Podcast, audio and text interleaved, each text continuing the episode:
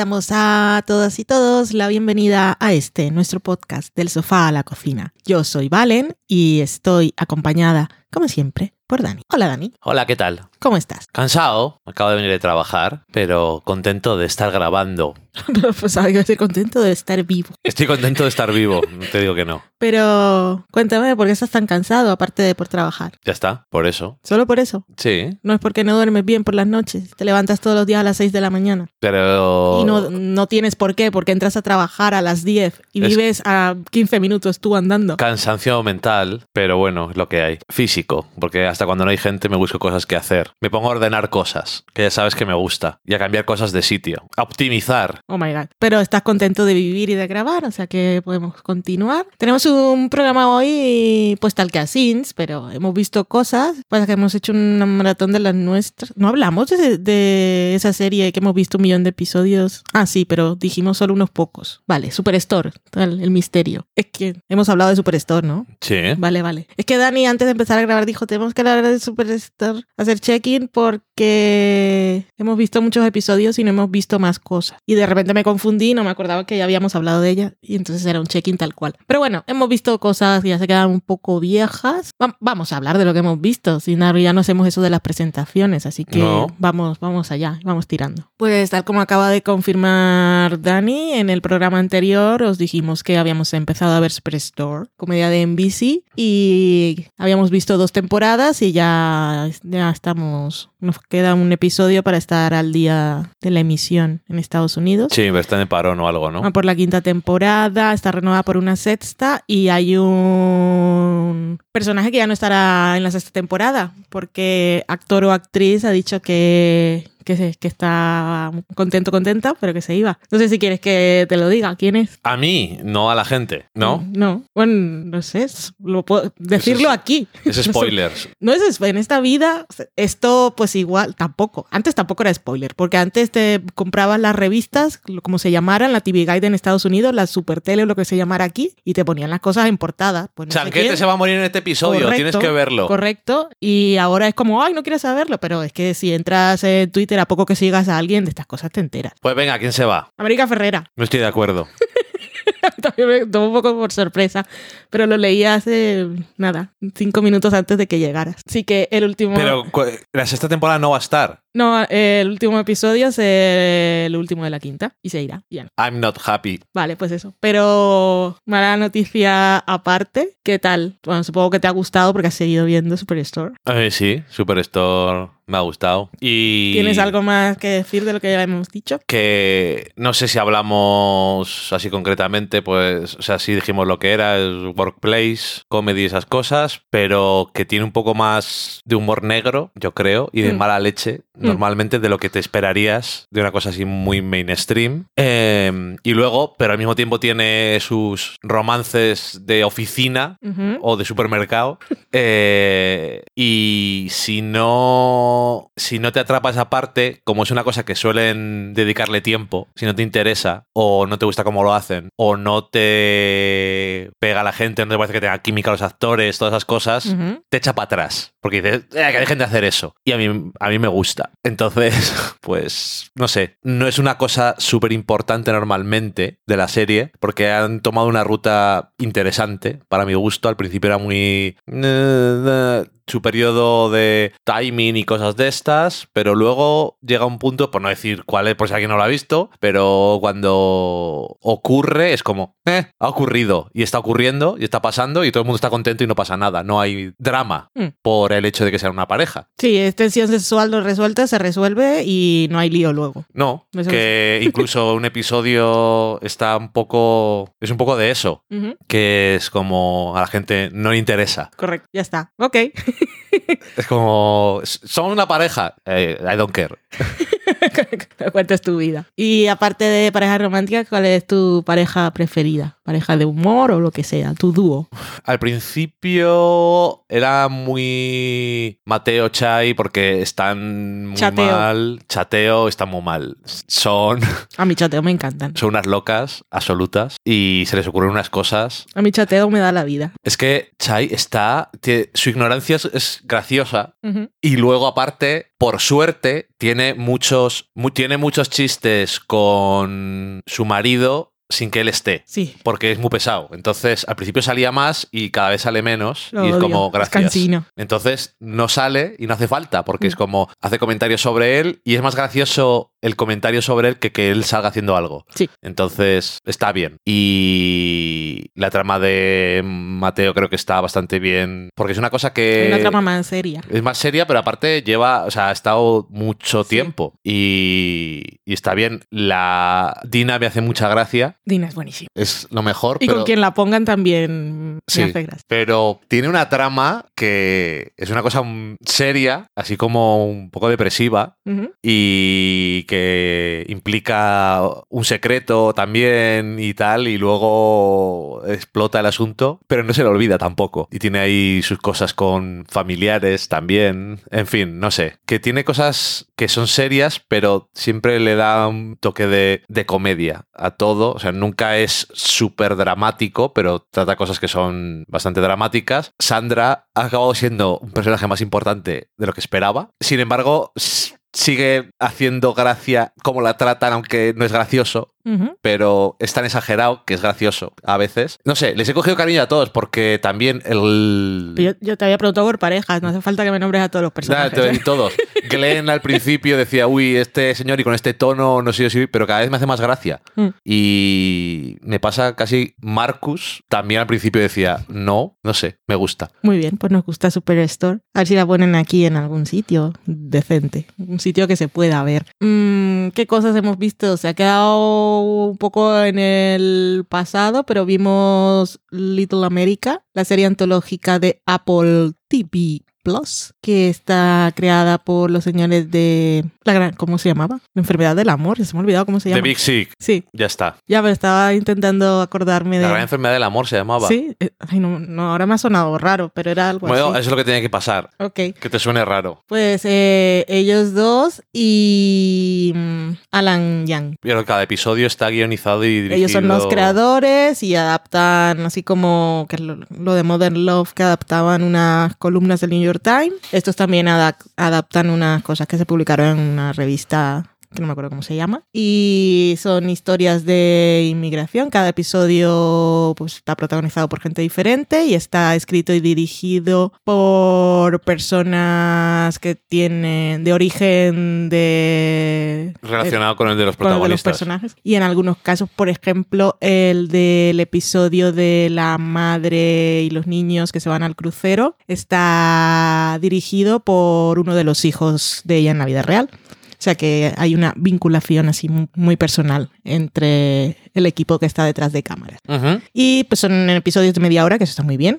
Creo que son ocho solo, que eso también está genial. Sí. Todos son distintos en tono y el tipo de historia que cuentan. Está ambientada en el pasado. Sí. Eso es curioso. Algunos episodios en los 80 o principios del 2000 y todo esto. Cuando fuera la historia. cuando fuera la historia, pero eh, también es que es a mí lo que me resultaba más curioso porque mm, es tipo de, es que es, es como raro, o sea, la, la sensación es rara, porque son historias más o menos positivas que pueden tener un final feliz sin que sea una cosa así súper definitiva, o sea, cuentan la historia, ponen el punto final en donde corresponda. Hay historias que, por ejemplo, el primer episodio pasan los años, muchos años, empieza, con un niño y ese niño después pues se, se hace adulto y lo vemos, ese personal, la del hotel. Y hay otras que transcurren en menos tiempo, pero eso, que son como en el pasado, pero porque estas cosas de la inmigración actualmente en Estados Unidos pues son más complicadas. Pues si es una historia con latinos, pues hoy en día tendrías que hablar de los muros y de los centros de detención de inmigrantes y los niños abandonados, sería una cosa más dramática. Entonces mm, están es como si hubiese sido una serie hecha en la- para la época de Obama Ok.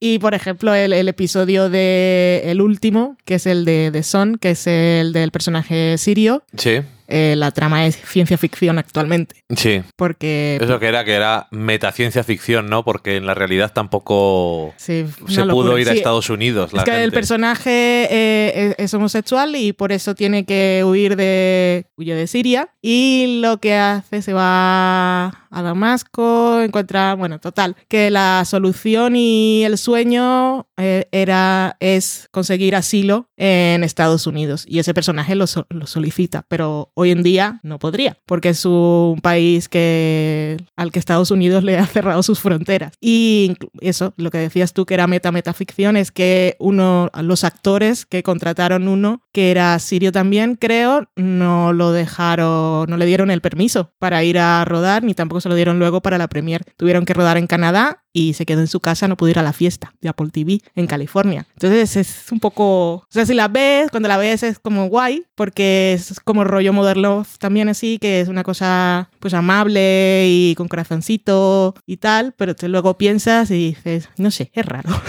Me dejó un poco así. Está bien hecha. Sí. Los episodios son cortos, entonces no se alargan innecesariamente nada y son un poco, pues eso, eh, inspiracionales y aspiracionales, y intentando ver, supongo que es un poco humanizar la experiencia inmigrante y una cosa que muchos ya sabemos de que la gente de otros sitios es también personas. Mm, Qué, sí, qué bien hablar. Es lo que decían ellos más o menos, que lo que querían era contar historias que no, las que, las que no llegan a los titulares, porque cuando los inmigrantes en Estados Unidos llegan a protagonizar titulares, primero son números o mm, algo, como dices tú, que no está humanizado y es para pues otros asuntos. Bueno, y, y suelen ser historias Son más dramáticas Ba- también. Batman y ese tipo de cosas. En Superstore, por cierto, hay un inmigrante musulmán, no sé si era de Siria, No me acuerdo. que está en Estados Unidos con una visa de asilo y hablan diciendo en un momento que alguien necesita una visa, dice, ah, pues tú tienes una visa, ¿no? ¿A poco coger? Estuve durante dos años. Sí. Fue horrible conseguir una visa para vivir en Estados Unidos, que es también una de las cosas típicas que Trump y su gente suelen decir, es como eh, son puertas giratorias aquí para que entren fácilmente y el, el proceso de asilo es una cosa con cosas de vetos y estudio a todo y durante años están y hay una cola del- de la leche, Mm. como si entraran de forma casual. Ti, ti, ti. Cuidado que voy. Eso es. En fin. ¿Tu Pues episodio eso. preferido cuál es? Mi episodio preferido, creo que el último es que es, es muy intenso. Hmm. Y a mí también me gusta el de la chica que juega al squash. Ah, a mí también me gusta mucho. Los que salían en las críticas de Estados Unidos antes de que se estrenaran estaban todos muy flipados con el de, el de Cowboy, que está bien. Ok. A nivel formal creo que es el más curioso Ok. y la historia es bastante diferente y Sí. el personaje pues es muy especial. Está bien, pero a mí me gustó mucho el de la chica que juega al padre. No sé por qué exactamente, pero... Por la actriz, creo. Creo que sí, creo que sí, sí. Es, no sé, tiene mucho, tiene mucho carisma y mucho, no sé, eso, me gustó, me Hmm. gustó un montón. Pues ahí está Little America, si no la habéis visto, pero las cosas de Apple TV Plus casi es peor que Netflix, que decimos que se estrenan un viernes y la gente solo habla de ellas ese fin de semana o la semana siguiente y después desaparecen. Las de Apple TV Plus que a veces ni siquiera, ni siquiera tienen la oportunidad de que se hable de ellas durante esa semana. Otra cosa que hemos visto en Apple TV Plus, que es una serie documental que se llama, aquí en, en español te sale Visibilidad LGTBI en la televisión, Visible Out, que Es un poco más catchy el título original. sí, tiene, pues tiene, tiene lo que tiene. y está muy bien, son cinco episodios, es- eh, productores ejecutivos está Wanda Sykes y también, este sí no me voy a acordar cómo se llama, eh, el actor que inter- interpretaba a, a Ricky, se llamaba Ricky, en la serie de Claire Dance. My Soccer Life. Eso, My Soccer Life, es mi vida. Eh, son productores y él creo que era de los que estaba, es- podríamos decir, creador. No es el director, pero era de los que movía el proyecto. Estuve leyendo que era una cosa que había empezado por Kickstarter. Y Ok. pues luego llegó el dinero de Apple y muy bien invertido porque... en vale, gente. ¿De qué va esta serie? Pues te cuenta en cinco episodios un poco cómo ha sido la historia de la representación LGTBI en Estados Unidos En la televisión. en la televisión, pero en la televisión en general. No hablamos solo de series, sino todo. De todo, Telediarios, eh, las telenovelas y de- todo. Nos cuenta desde la primera vez que se escuchó la palabra homosexual en Estados Unidos, que fue durante las comparecencias del macartismo, y es para decir pervertidos y enemigos de la nación. Y pues mucha gente ni siquiera había oído lo que era, nunca habían oído la palabra, nunca habían conocido a nadie, y las personas que eran homosexuales, pues se escondieron más en esas cajas. Porque decían, claramente pues, ser, ser homosexual quiere decir que es soviético. Claro, no hay nadie, so- yo soy yo, estoy solo en el mundo, no conozco a nadie más como yo y, y si digo quién soy, pues iré a la cárcel seguramente. Y bueno, en esto... Y al infierno. Y al infierno también. Eh, luego, pues te cuentan todo lo de Stonewall, bueno, la crisis con lo del SIDA, un poco toda la evolución que ha tenido Harvey Milk. el, el colectivo, eh, la percepción pública, gracias o por culpa de la televisión. Ajá. El poder de la televisión, lo dicen constantemente, me parece maravilloso. Y lo que tenemos, está muy bien porque es de estos documentales que el guion, o sea, la narración se construye con testimonios de personas que están ahí, un poquito de voz en off, pero no hay gente haciendo preguntas. Sí, porque hay voz en off de algunos de, de gente Cada que... episodio está narrado por una persona Pero de, diferente. de los habituales De los aparte, habituales, sí. pero no sé si tendrán un párrafo. Si llega sí, como un poco poco. de conexión o introducción y final, pero casi nada. Está muy bien montado porque a todas las personas que entrevistaron, más o menos, es como si les hubieran preguntado de todo lo que iban a hablar, porque todos aparecen en distintos episodios, pero pues eso, te van haciendo el guion con lo que ellos han dicho y está muy bien. Pero aparte, el dinero de Apple TV Plus, que era lo que iba a decir, es que han conseguido licencias o permisos para poner las imágenes de todas las cosas de las que hablan y es maravilloso. Sí. Porque da igual mm, si es de Netflix o si era una cosa que se emitía en los años 60 o en los años 50 o si era de un telediario de cualquier cosa, lo tienen todo. Y eso enriquece mucho el producto, está genial. Aparte de que es, eso, es una buena historia, está muy bien montado, toda la gente que habla tiene cosas interesantes que decir, cosas muy serias, cosas bonitas, eh, cosas divertidas, como cuando se ponen a decir los personajes eh, eh, que si eran gays o lesbianas, sobre todo Eran lesbianas, lesbianas. ¿sí? Que se ponían con Shena y decían, como gente fan. Y esto, si los personajes no eran abiertamente gays, estas cosas que se ha hecho toda la vida de chipear, ellos lo veían y decían, lesbiana, esta que está, y te ponen las imágenes y esa Esta parte es de divertida. Los Ángeles de Charlie, lesbiana, Lesbiana. claramente. Y si no lo era, yo la veía así. Y eso es divertido, pero es emocionante, buena historia, es historia de la tele, aprendes muchas cosas, pero es muy ameno, es entretenido, es bonito. Y son solo cinco episodios, a mí me gustó mucho, mucho, la verdad. ¿Tú qué tal? A mí como... Yo no me, no me acuerdo en qué momento, no sé si cuando habíamos terminado ya o en medio, o sea, al final de uno de los episodios de en medio o lo que fuera, pero te dije, esto está muy bien. Hmm. O sea, es que está muy bien estructurado. Además, hay algunos clips que como los talking heads, o sea, los invitados, son recurrentes, es casi como que cada episodio lo pudieras ver aislado de los demás, Sí. porque es, trata sobre una cosa Hmm. y no asume que has visto los otros. No me extraña porque Apple TV Plus, cuando se acaba un episodio, no te pone el siguiente. No. What the fuck.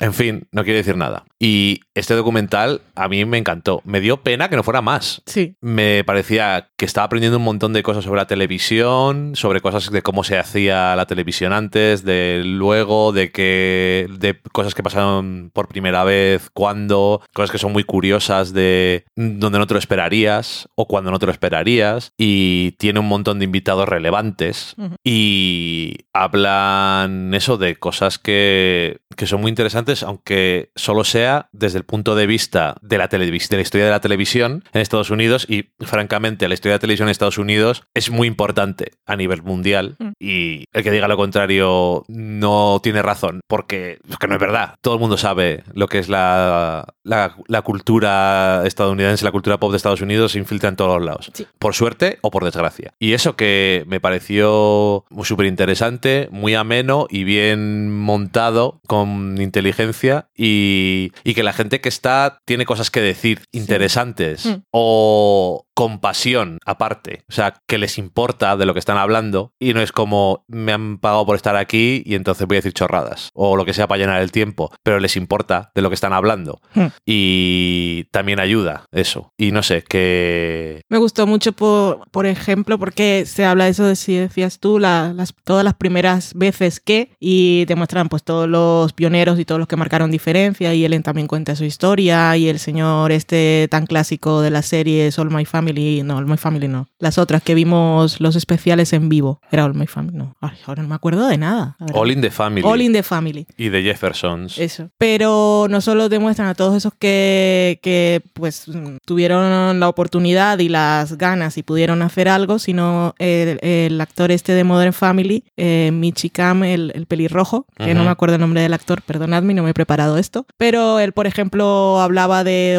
de otro actor, una figura de Hollywood, que tampoco me acuerdo el nombre. Pero bueno, lo que quería decir era que también era como un homenaje a todos los que no habían podido eh, vivir sus vidas abiertamente porque la sociedad no se los permitía, pero que habían, habían podido vivir hasta donde los habían dejado y que pues un poco así como con compasión de que ojalá pudieran estar ahora. Por ejemplo, me gustó mucho también el último episodio en el que ya es la nueva guardia y, y es bonito pensar que actualmente, sobre todo a partir de la última década, hay tanto, tantas series eh, escritas, dirigidas y protagonizadas por personajes de por personas del colectivo que no pudieron ponerlas ni mencionarlas todas. Te van nombrando un montón, pero te viene a la cabeza que hay mucho más. Y Sí. dices, bien, guay, eh, la lucha ha sido larga, pero ojalá continúe así. Y mola. Sí, eh, y luego de los clásicos de gente que, actores que eran, eran gays, pero no podían hacer nada, pues como el actor que hacía de Perry Mason y cosas de, cosas de ese tipo, que es que son eso, clásicas de esa época en Hollywood y todo esto, pero que, que no sé, que lo ves y es eso, que es entretenido, es educativo y también es emocionante. Sí. Y eso que me pareció que era... Estaba muy guay, porque, por ejemplo, hay un... Uno de los episodios es la televisión como herramienta y cómo la usan tanto para avanzar los derechos como los que quieren quitar derechos.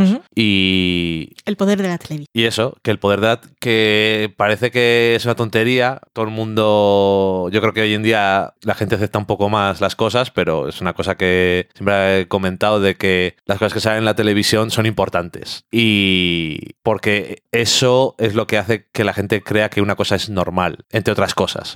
Es una herramienta muy fuerte para mensajes y para todo esto. Y no sé, es, está muy bien. A mí me, me encantó, me encantó. Le vimos todos seguidos Sí. el domingo por la tarde. Y ya te digo que yo alguno más habría puesto si lo hubiera habido. Así que por esto vale la pena. No sé si Apple TV Plus tiene mes gratis, pero yo creo que sí, porque todas lo tienen. Así que si no os habéis No vamos a dar suscrito- nada por, por sentado, por si acaso, Allen. Por si acaso, pero bueno, que si hay que pagar un, un mes de suscripción, eh, este documental lo vale. Luego, como el catálogo no es muy grande y no vais a ver muchas cosas, pero podéis echarle un ojo a lo demás que hay en The Morning Show y Little America, pero Visible Out. Y podéis ver la mejor comedia Ay, es verdad, la de Mythic Quest. Y la mejor comedia no intencional, Servant. No sé si es comedia porque no he visto, no he visto nada. Es que no vi ni. Ah, no, el tráiler lo vi, pero se me olvidó. Servant.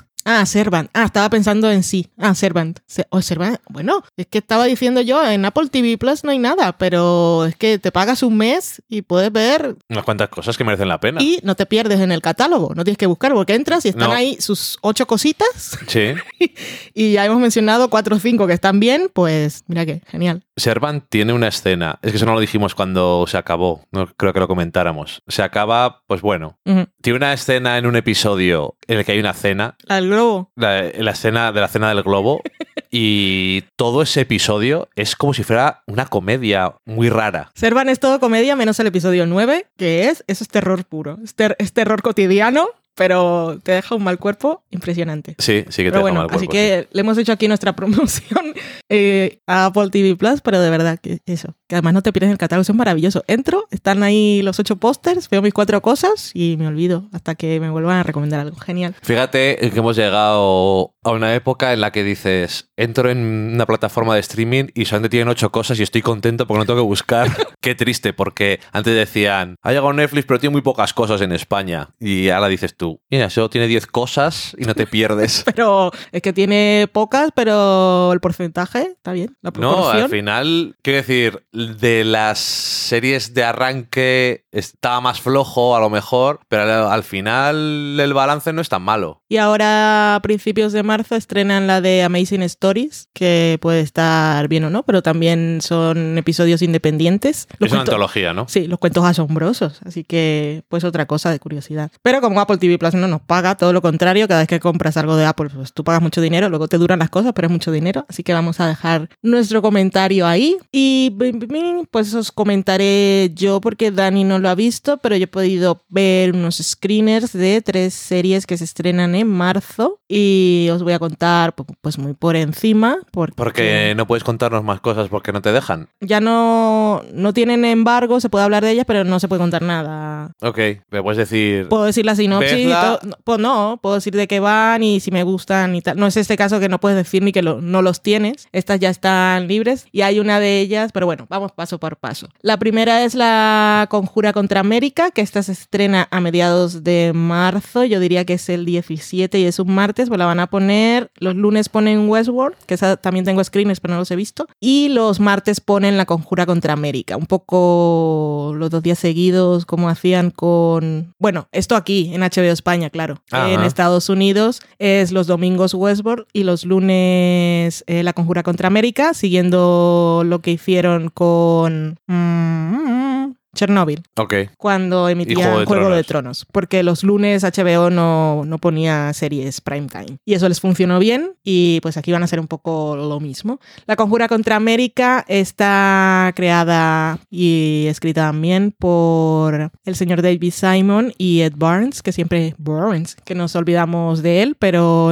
los dos fueron los creadores de The Corner, de The Wire y Generation Kill. Y de Deuce creo que también era de los dos. Y aquí vuelven y aquí van a adaptar una... Han adaptado ya. Una novela de Philip Roth que se llama La Conjura contra América. La han editado alguna vez, no sé si sigue en circulación. Y esta novela es como una ucronía, es un poco lo que habéis visto de Man in the High Castle, pues esta lo que propone es que en las elecciones presidenciales de Estados Unidos de los años 40 no ganó el señor Roosevelt, sino que ganó Charles Charles Lindbergh, que era él era un aviador así como que había conseguido muchas hazañas. Y a mediados de los años 30 pasó una tragedia familiar y tenía un hijo menor de dos años que fue secuestrado y asesinado. Y eso tuvo mucha repercusión mediática en Estados Unidos y también internacionalmente. Y él se fue de Estados Unidos a vivir a Europa. Y volvió a Estados Unidos en 1939 y cuando volvió pues era visto así como un héroe una persona importante tenía así como mm, que hablaba y la gente le hacía caso. Y entonces se puso a hacer tour por Estados Unidos eh, haciendo mítines y era en- a favor del aislacionismo de Estados Unidos, que no se metiera en guerras que no eran suyas. Este señor en sus mítines pues también estaba un poco, un poco bastante a favor de Hitler. un poco bastante. Un poco bastante. Y él no se presentó a las elecciones en Estados Unidos, pero sí se lo había propuesto al Partido Republicano. Y lo que propone la novela y la serie es que él sí se presenta y al final gana. Y es un señor muy populista y esto nos recuerda pues a lo que estamos viviendo ahora en Estados Unidos y luego en diferentes partes del mundo. Así que se siente una cosa muy actual. La novela no está descatalogada ni nada. Normal está literatura Random House. Lo, se puede comprar también de bolsillo en la editorial de bolsillo. Muy bien, muchas gracias, señor librero. Y la conjura contra América, eh, los protagonistas son una familia de judíos. Entonces, pues ahí, ahí tenemos el conflicto, porque lo que se comienza a cocinar en el día a día en Estados Unidos es, pues, son manifestaciones de odio y gente, pues, así de todos somos arios y reuniéndose y con la foto de Hitler y este tipo de cosas. Entonces se siente un poco, se siente un poco de hoy en día. Fue una cosa que no pasó, es un Estados Unidos alternativo, pero es como muy actual. Vi el primer episodio y claro, es HBO y es David Simon y sale Winona Ryder y John Turturro y soy Kazan y todos los actores están bien, a nivel de producción maravilloso, Y con, ambientación con la genial. tranquilidad, quieres decir. Con la tranquilidad de que De que digo que va todo con la tranquilidad. no, no, no, no. El primer episodio no, no se siente nada. No es, ay, The Wire tienes que ver hasta el sexto episodio, no no tiene nada que ver. Esta es una Ajá, narrativa bien. Vale. Tiene ritmo y están pasando cosas desde el principio. Ahí sale, sí salen muchos O sea, personajes. es una miniserie. Sí, son, creo que son seis u ocho episodios. Pero bueno, que el primero está muy bien. Ok. Así que yo la recomiendo. Yo creo que puede ser una de las series que va a funcionar en, ahora en marzo, que se estrenan un millón de cosas. Sí. Pero como esta es miniserie y es David Simon y es HBO y no tiene ya las barreras de las cosas complejas y temporadas largas de David Simon, sino que va a ser una cosa corta y se siente así como muy actual y es de época, pero y hay cosas de nazis, esas cosas siempre yo creo que llaman la Siempre atención. triunfa, sí. Así que bien. La otra serie de la que vi screeners fue Debs, que, que esta es serie del señor Alex Garland, que es el director y guionista de Ex Machina y el director Annihilation. que hizo la director y también hizo la adaptación de Annihilation. Así que, pues, es ciencia ficción. Y esta serie es de FX. Y en este caso tenemos de actores a Nick Offerman, que es Ron Swanson, con pelucón, comiendo hojas verdes sin alinear con la mano, porque es un gurú. Y también sale por ahí Alison Peel. Y la protagonista es una chica que salía en Ex Machina, que no era la protagonista, pero era Ah. otra que salía mucho que tiene. Que tiene Digo, no, no era Alicia Vikander. no, era, era otra. Y mm, pues de qué va esto de Debs? Pues así, en términos generales, eh, es como una... es futurista,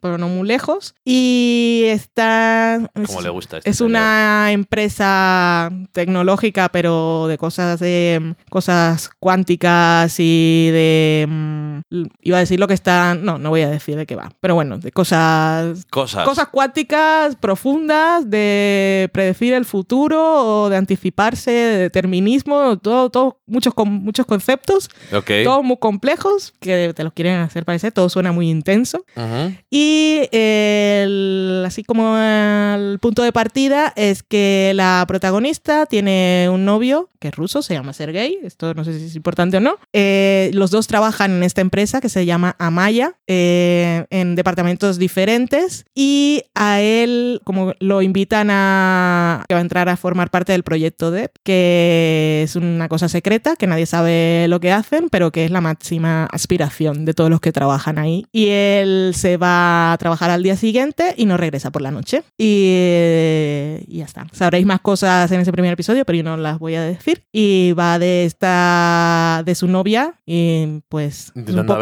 averiguar. es el misterio, es aquí el thriller intentando averiguar qué, qué le pasó y qué, qué es lo que hacen, qué hace en este proyecto secreto. ¿Serie o miniserie? Es miniserie al parecer. Guay. Yo creo que no va a tener I continuidad. like it. Y eso sí, a nivel de producción es así como muy espectacular, todo de diseño, sus cosas futuristas y sus luces, los actores muy bien, muy serios, esto aquí no hay humor, todo aquí vamos a cosas de intensidad, es bastante intensita, muy intensita, súper intensita. Yo tenía muchas ganas de verla, la verdad, pero ¿tú la quieres ver entonces? Yo la quiero ver. intensa. Yo tengo curiosidad. Es muy intensa, pero yo ahora tengo curiosidad de saber qué pasó. Ok. Y a mí, a mí me gusta Alex Garland y siempre ha sido intenso. Lo que yo he visto, pues Sí. es intenso.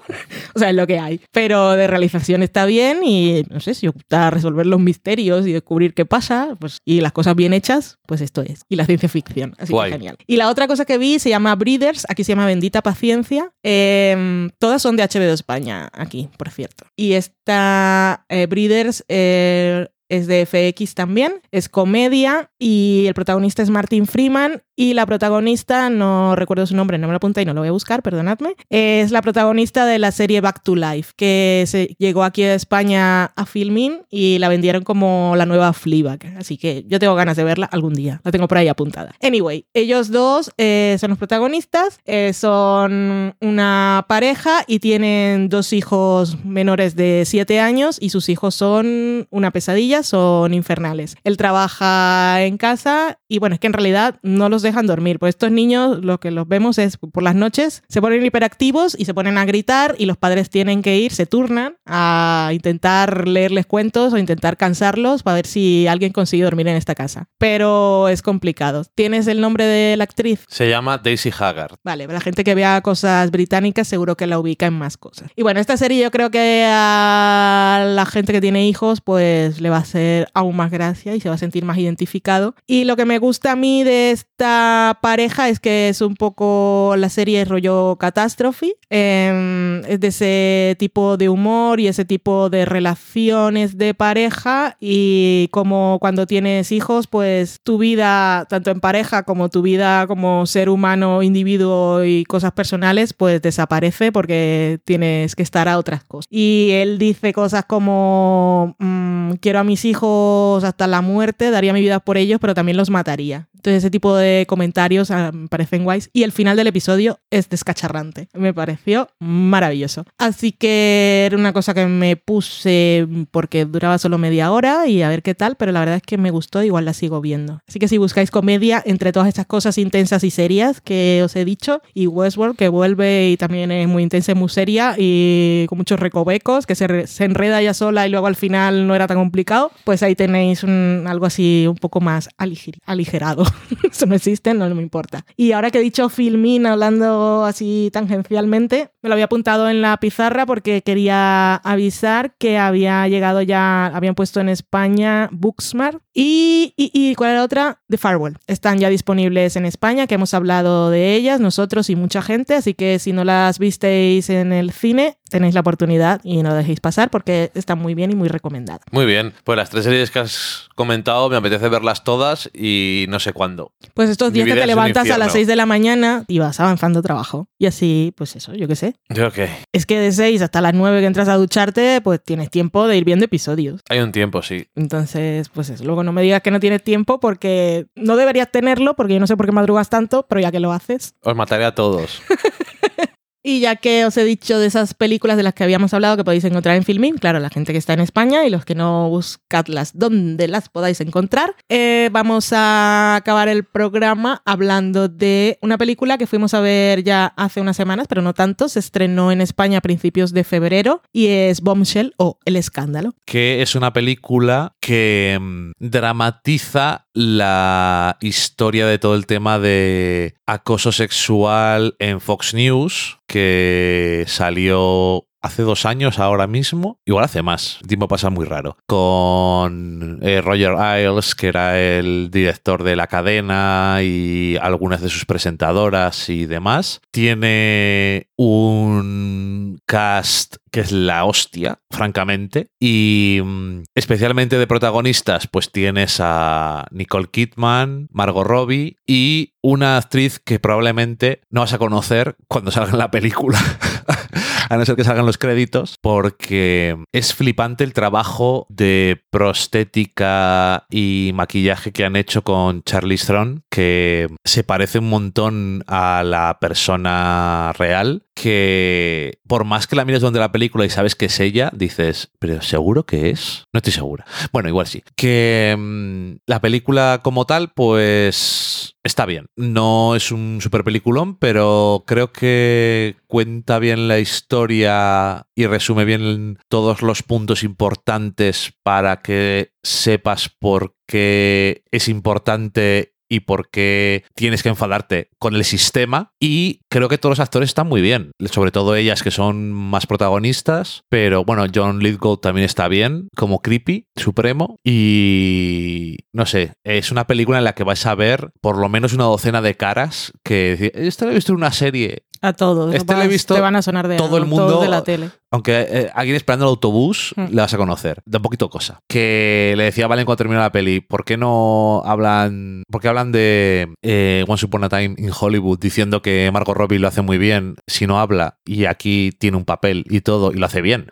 Le gusta, les gusta que, que no hable demasiado. Bueno, que lo hace muy bien. Y, pero todas lo hacen muy bien. Y, y no sé, la peli me pareció bien. Es, creo que es entretenida y tiene un puntillo de humor y ácido, un poco de humor negro y un poco de un poco cínica a veces, pero también es un tema que no lo puedes ver de otra forma, porque es que es tan, es tan espectacular ver este dinosaurio del pasado y cómo trata a la gente y la cultura que ha instaurado en la cadena, que no puedes sino estar todo el rato diciendo, pero ¿cómo va a pasar esto? Esto no es posible, pero lo es. Mm, Yo nunca dije esto no es posible. No, pero bueno, lo sé.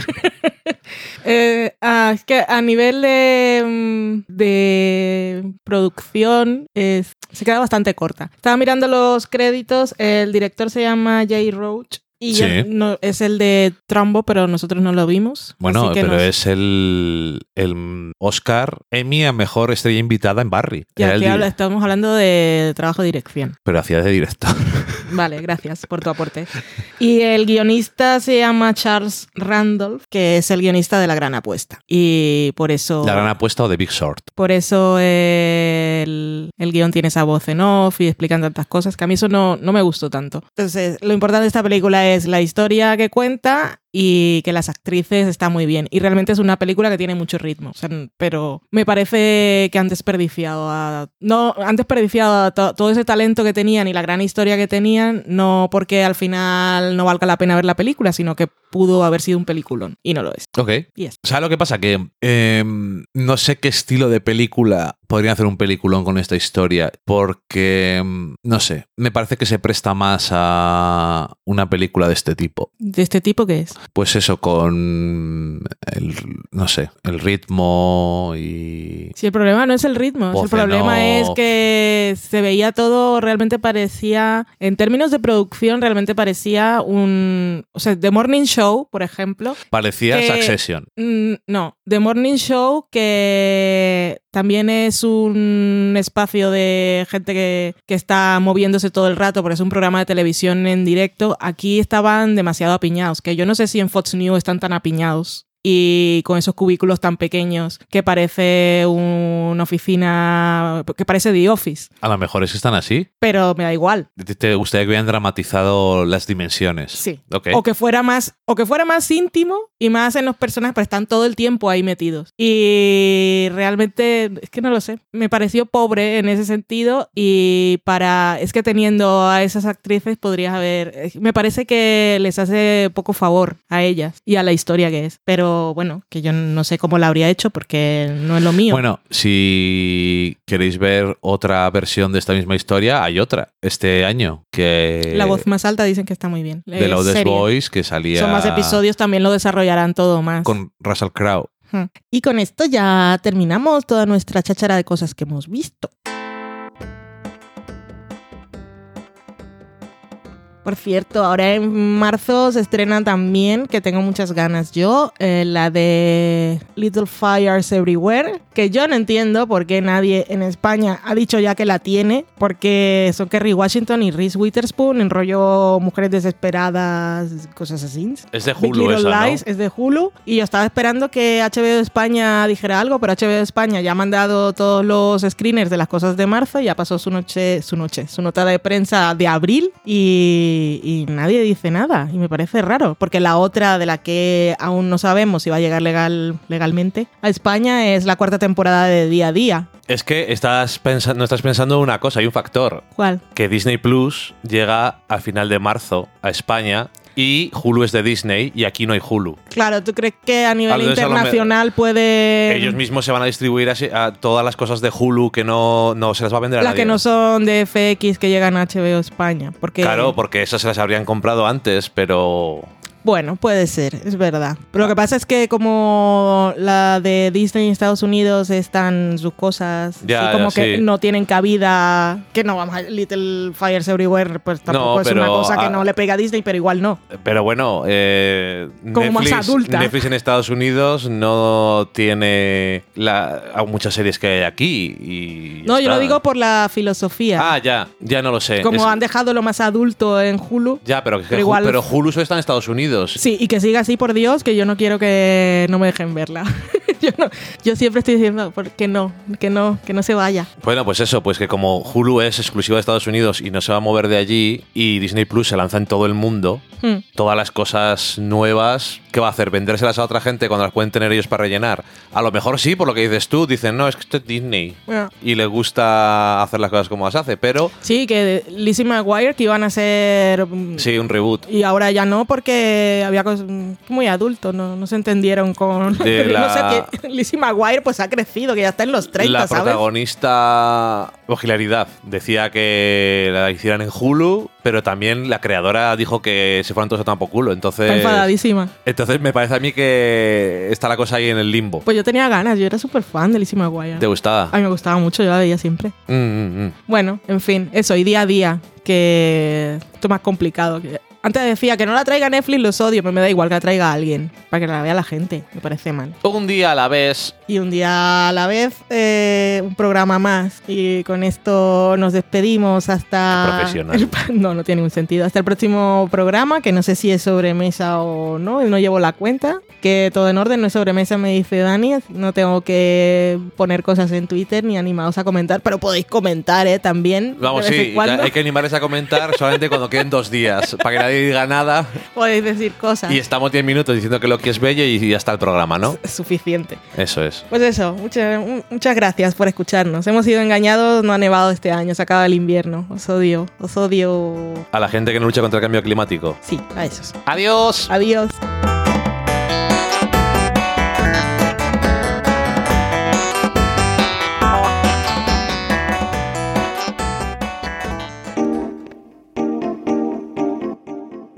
Acabáis de saborear un programa del podcast Del sofá a la cocina. Para prepararlo hemos usado los siguientes ingredientes. Un Dani, una Valen y una licencia Creative Commons, reconocimiento no comercial compartir igual. Cuando tenemos los ingredientes, los picamos muy finos, los dejamos pochando en una sartén y cuando estén caramelizados, los mezclamos con la licencia Creative Commons, que, cuidado, no admite uso comercial de la obra original ni derivadas, que se tienen que distribuir con la misma licencia que la original, siempre citando a los creadores. Después de 10 minutos, condimentamos la mezcla con iTunes, iBooks, Twitter y un poco de Facebook. Si no encontráis las adecuadas en el mercado, buscad el nombre del blog. A continuación, introducimos en el horno y, después de 30 minutos, lo servimos aderezado con música distribuida con licencia Creative Commons a través de Jamendo. Al final del post correspondiente vienen especificadas concretamente. Si tenéis alguna duda con respecto a la receta o a cualquier otra cosa, podéis preguntarnos a través del correo electrónico del sofá a la cocina Buen apetito.